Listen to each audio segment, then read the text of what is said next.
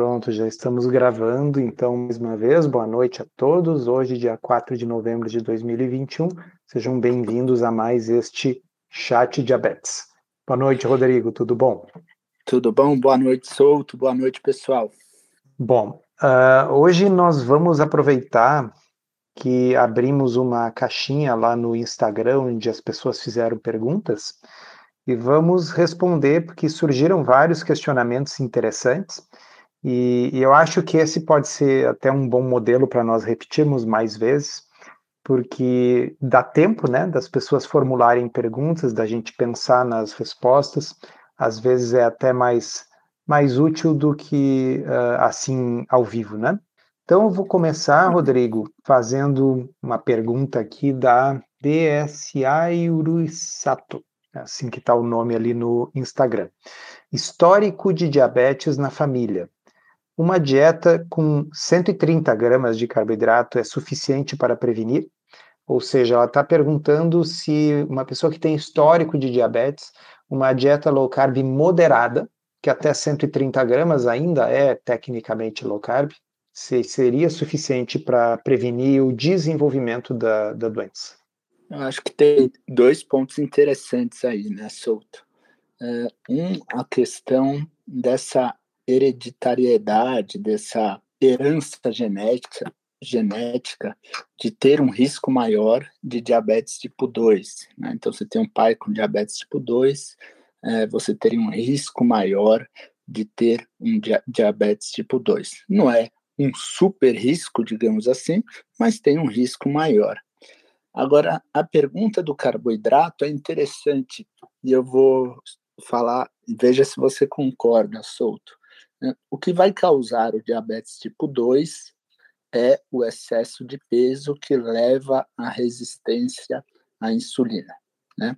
É claro que comendo 130 gramas de carboidrato, a probabilidade de você ganhar peso diminui. Agora, o que as pessoas precisam ter clareza é que é possível ganhar peso comendo 130 gramas de carboidrato. E de que forma que isso é possível?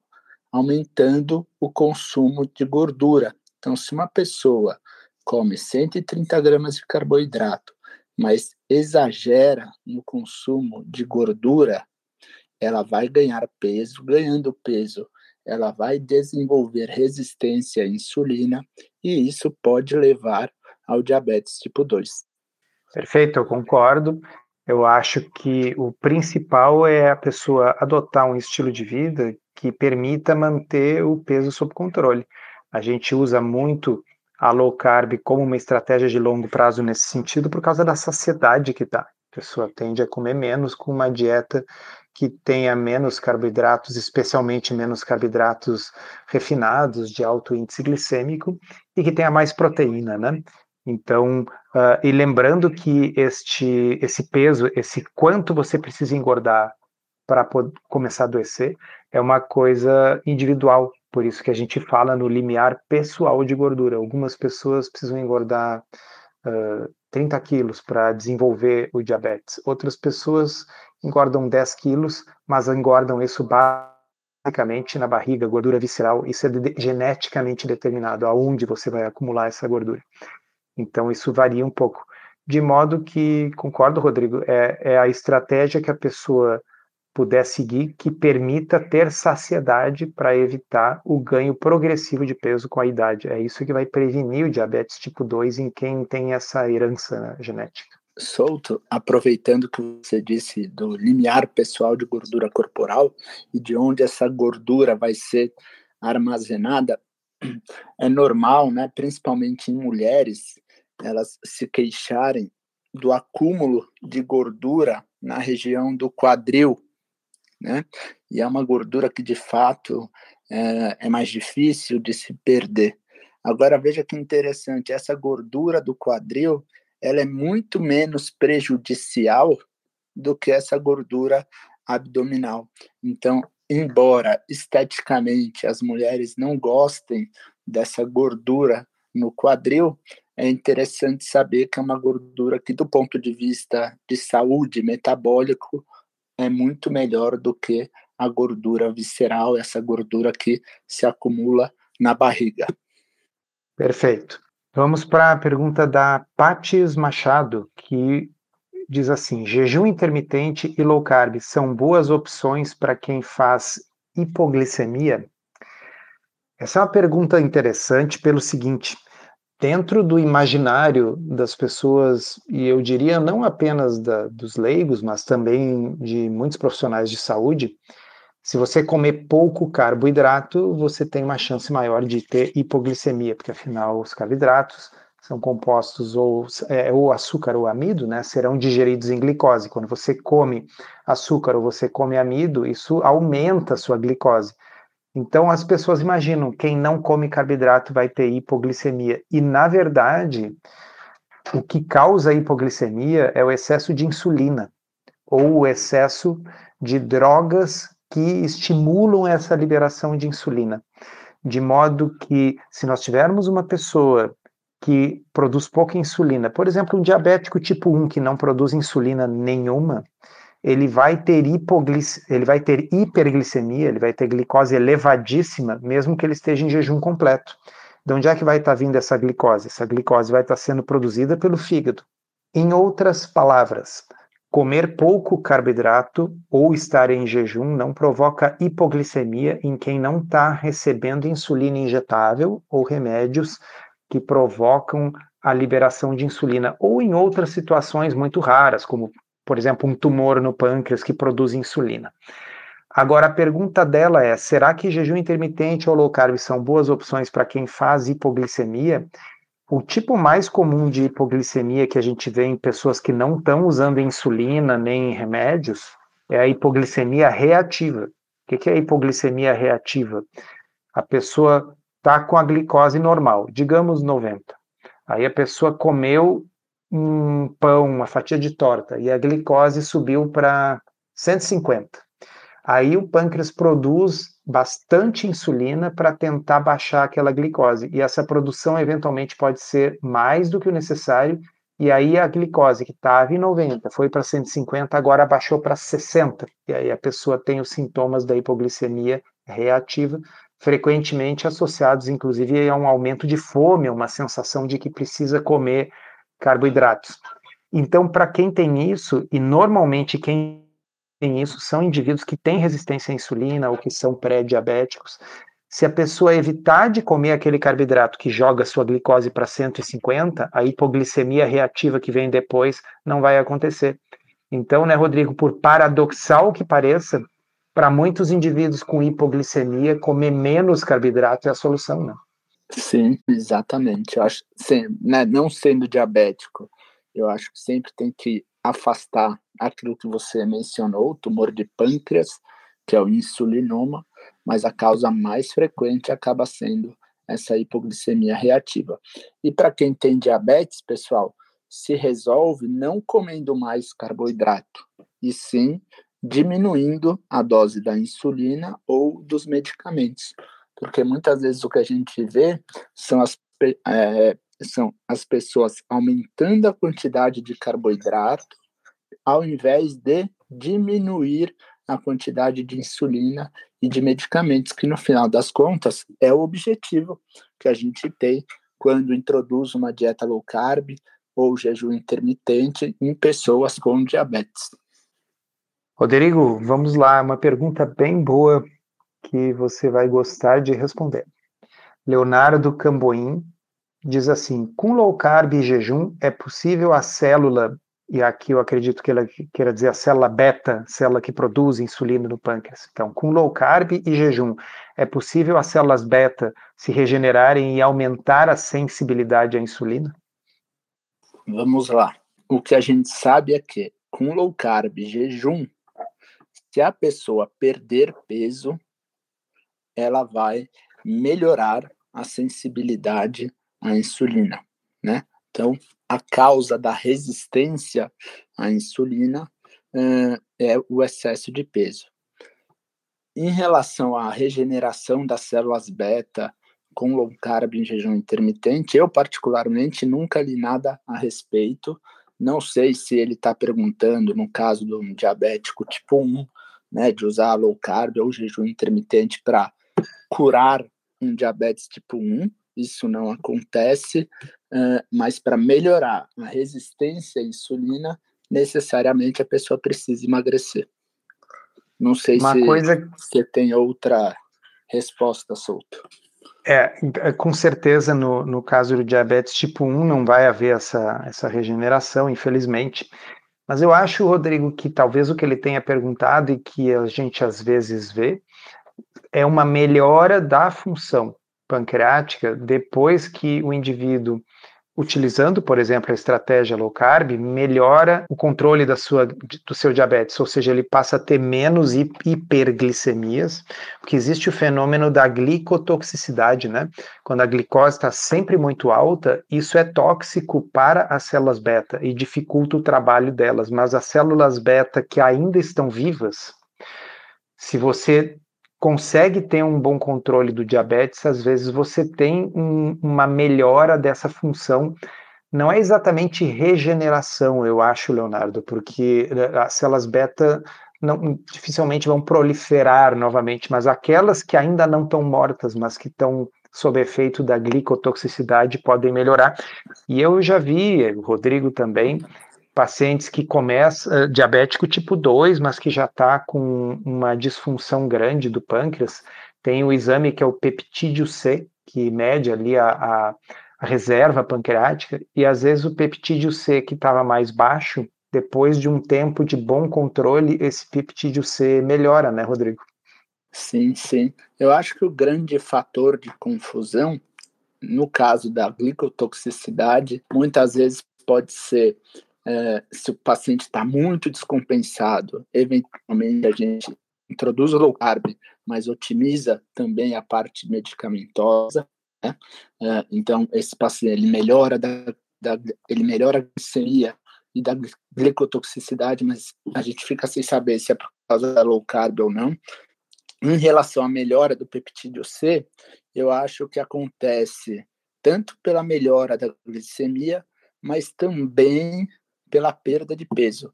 Eu acho uhum. que muito de, dessa melhora que a gente observa é pela perda de peso. E é bem comum uh, esses pacientes perderem peso, né, Souto?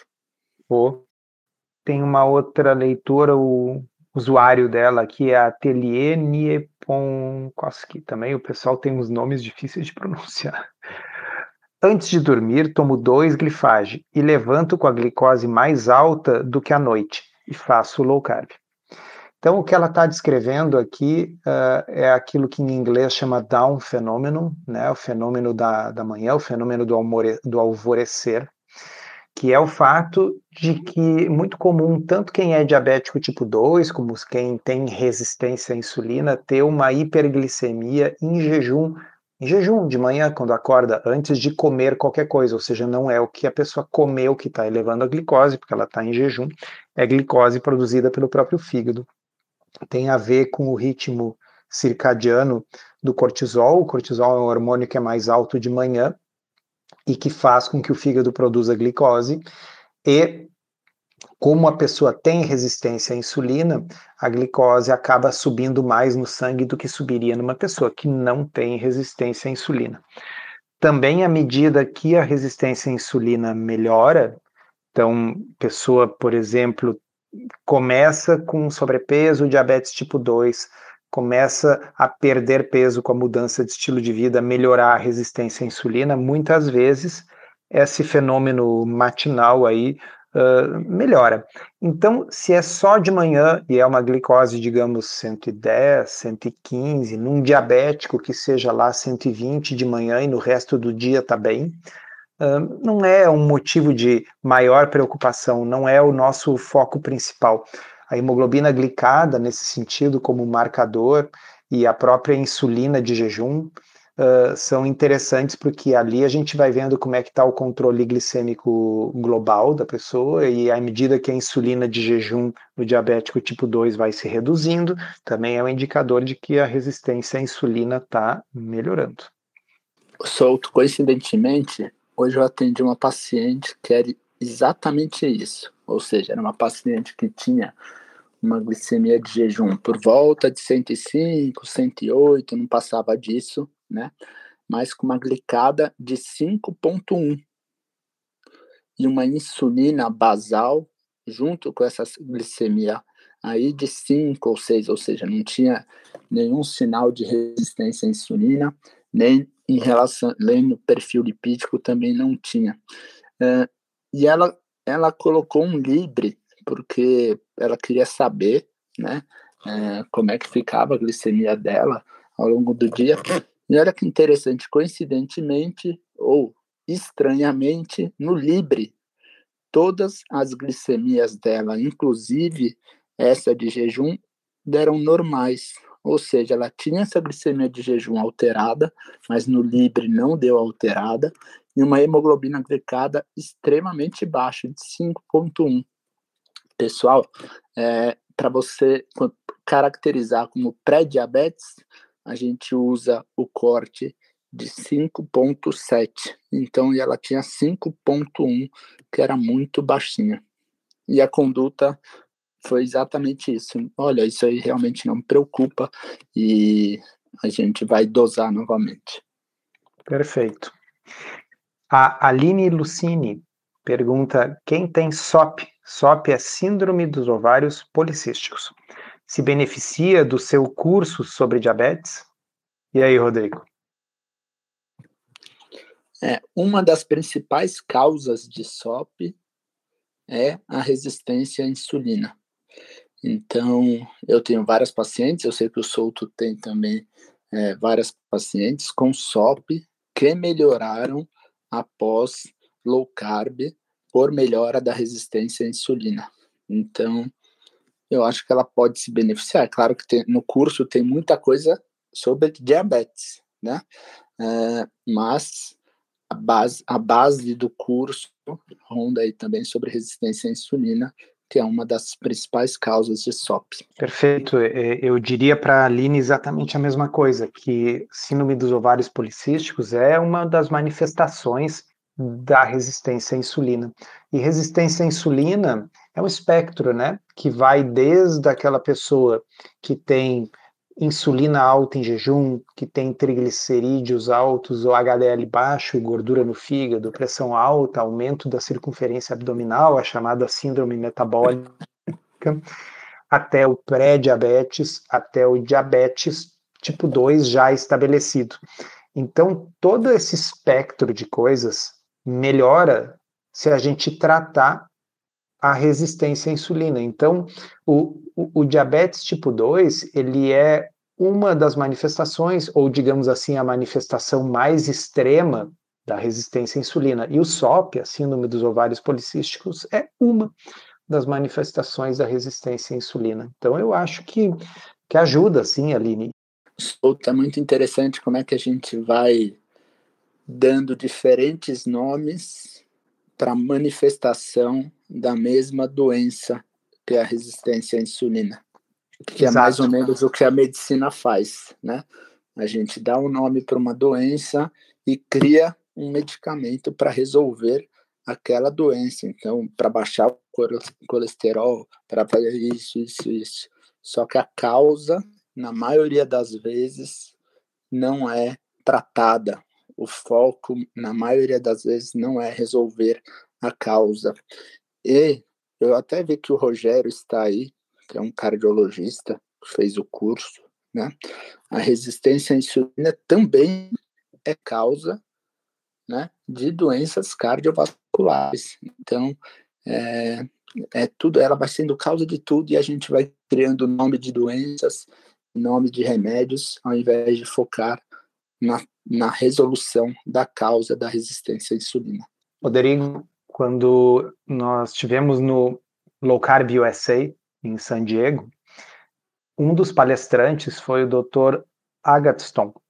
E o Agatston é o sujeito que inventou o score de cálcio coronariano. Ele é um dos nomes grandes na cardiologia preventiva. E ele é um cardiologista uh, muito reconhecido dentro da, da cardiologia. Tanto é verdade que uh, qualquer um de nós, né, qualquer um de vocês que esteja nos ouvindo que já tenha feito essa tomografia do coração para ver se tem cálcio nas coronárias, no laudo aparece lá score de Agatston e aparece o número. Bom, por que, que eu estou citando isso? O Agatston, quando terminou a palestra dele no Low Carb USA, o Dr. Eric Westman, que também é um ícone da, da low carb, da pesquisa em low carb, foi ao microfone fazer uma pergunta. E a pergunta foi o seguinte, Dr. Agatston, na sua opinião, qual é o mais importante, o principal fator de risco cardiovascular? E o Agatston nem piscou, imediatamente respondeu resistência à insulina. Então, não é dizer que o resto não seja importante. A gente sabe que tabagismo é importante, a gente sabe que sedentarismo é importante, obesidade é importante, colesterol é importante, mas resistência à insulina é um grande elefante na sala que recebe relativa pouca atenção, ou recebia por parte de, de muitos médicos. Dentro da, da urologia, uma coisa que a gente vê com frequência em consultório é o hipogonadismo masculino. O que, que é isso? É testosterona baixa. Então, os homens vão consultar porque estão com baixa libido, uh, estão com a testosterona baixa, e muitas vezes a gente, as pessoas imaginam que isso é só pela idade, né? Diz, ah, já já estou com 60 anos ou já estou com 70 anos e a testosterona está caindo. Hoje em dia, Rodrigo, eu vejo assim que boa parte daquilo que a gente considera como, uma inevitável, como um inevitável declínio da testosterona com a idade, na realidade tem a ver com resistência à insulina. O que acontece é que os homens e as mulheres vão ficando mais velhos, vão acumulando gordura visceral, vão, vão se descuidando do peso, vão desenvolvendo resistência à insulina. E aí, no caso do homem, isso se manifesta muitas vezes como testosterona baixa. E uma vez que a gente maneje a resistência à insulina com estilo de vida, com perda de peso, com atividade física, não é raro a testosterona dobrar sem nenhuma outra intervenção.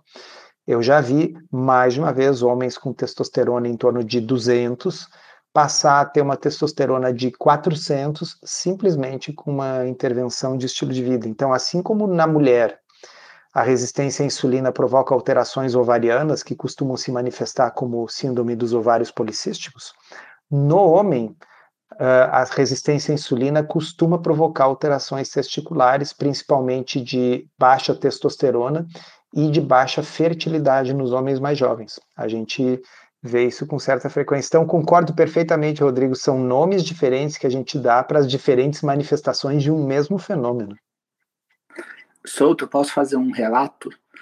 Claro. Eu não, vou, eu não vou lembrar o ano ao certo. Eu sei que eu não palestrei nesse ano.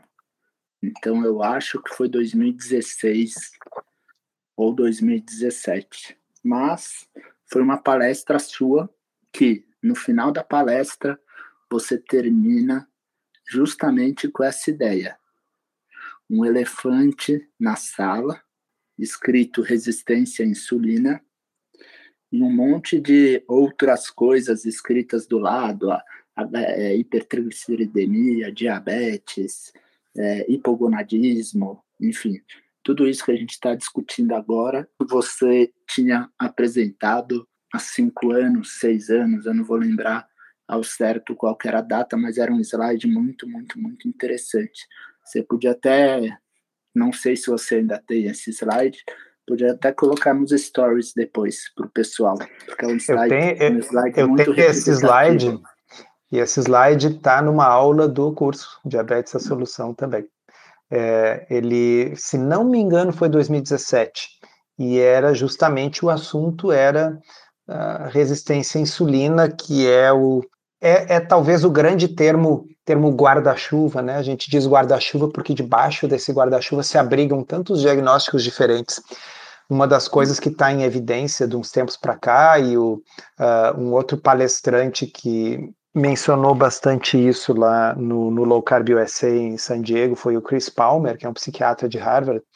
Vários uh, transtornos psiquiátricos, especialmente os transtornos de humor, parecem estar associados também com resistência à insulina e melhoram com o manejo da resistência à insulina, melhoram com a inflamação. Inflamação é outra coisa grande, né?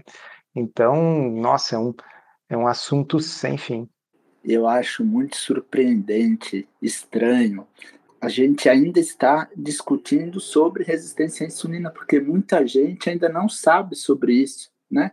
Sobre o impacto da resistência à insulina, sobre o impacto da inflamação. A gente vê, inclusive, que isso é pouco discutido, né? Em, em congressos nacionais, por exemplo. Uh, e você já falava sobre isso em 2017, e a gente fala novamente agora sobre isso no curso do Diabetes a Solução, uh, e o impacto que é essa resolver, aprender a resolver a resistência à insulina. O que eu vou dizer agora não é nenhuma teoria de conspiração. Quem me conhece sabe que eu não sou nem um pouco afeito a teorias de conspiração, mas eu acho que essa é uma constatação lógica que muito da ênfase que a gente dá na medicina para determinadas coisas tem a ver com a disponibilidade ou não de um tratamento medicamentoso. Então, o fato é que resistência à insulina é algo que se maneja fundamentalmente com estilo de vida.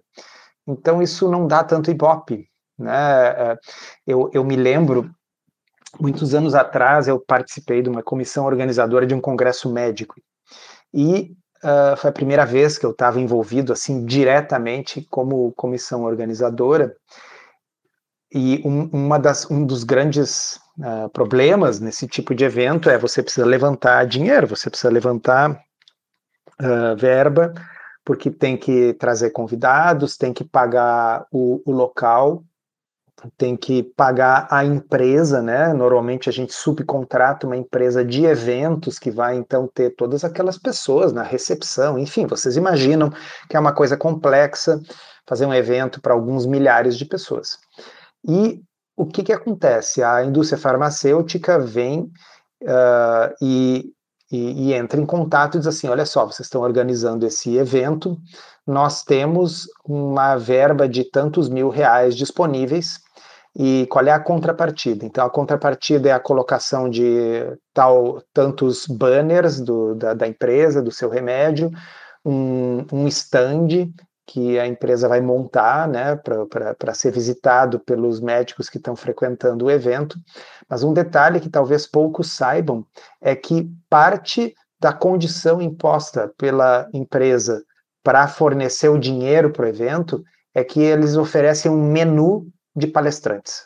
Então você vai escolher ali palestrantes, que veja, são é gente boa, são professores uh, de universidades conhecidas, às vezes até professores estrangeiros que a empresa está disposta a trazer, um americano, um europeu, para palestrar.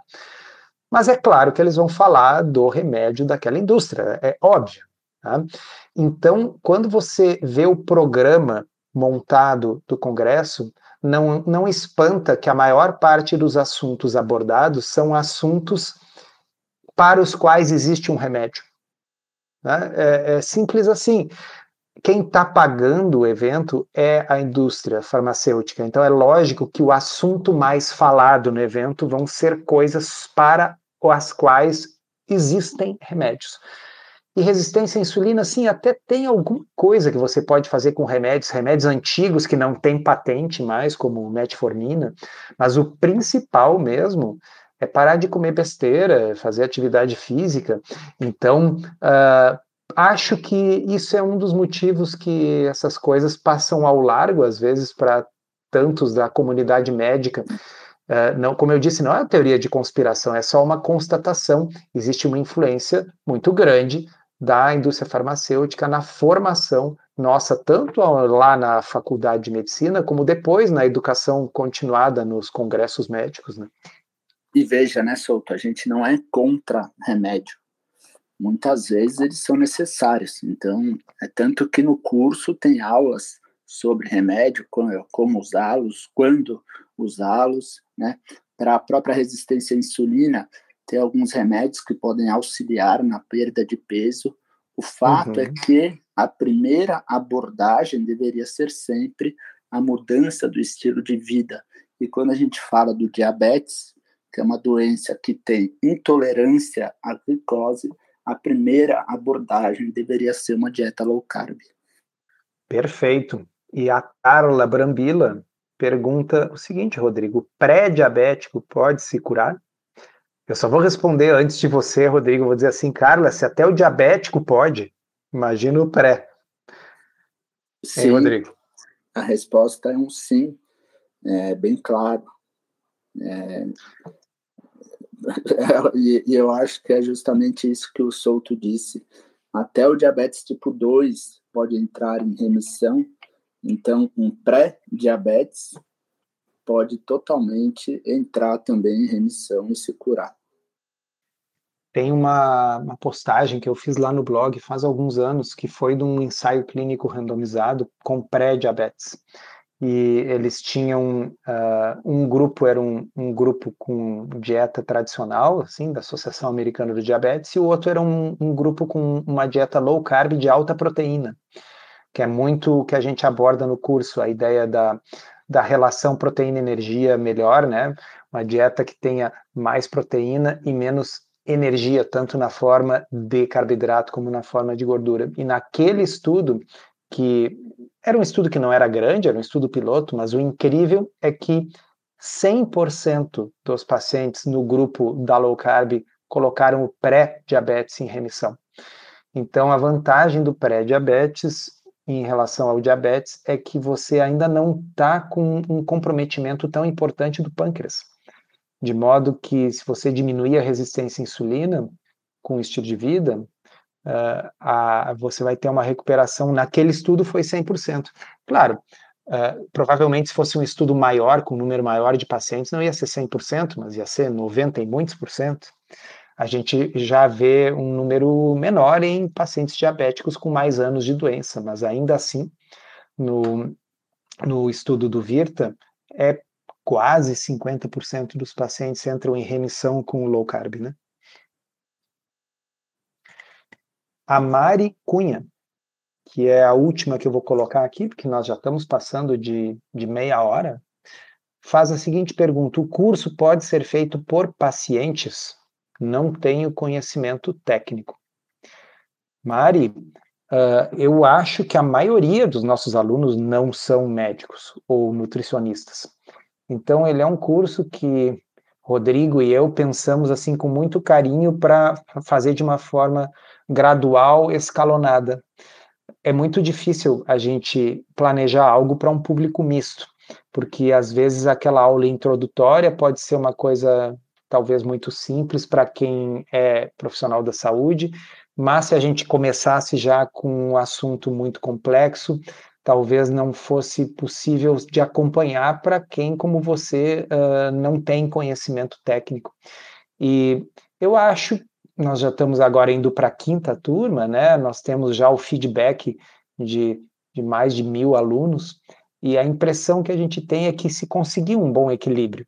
Eu, tanto quem é leigo, como quem é nutricionista ou médico, profissionais da saúde de outras áreas, tem conseguido aproveitar bastante. Eu acho que o curso ele consegue contemplar todas essas, uh, todas, todo, todo esse espectro. E veja, se você for fazendo as aulas, os módulos na sequência, você vai provavelmente, mesmo sem ter conhecimento técnico, acabar sabendo mais sobre low carb e diabetes do que boa parte dos profissionais de saúde sabem hoje em dia. O que, que você acha, Rodrigo?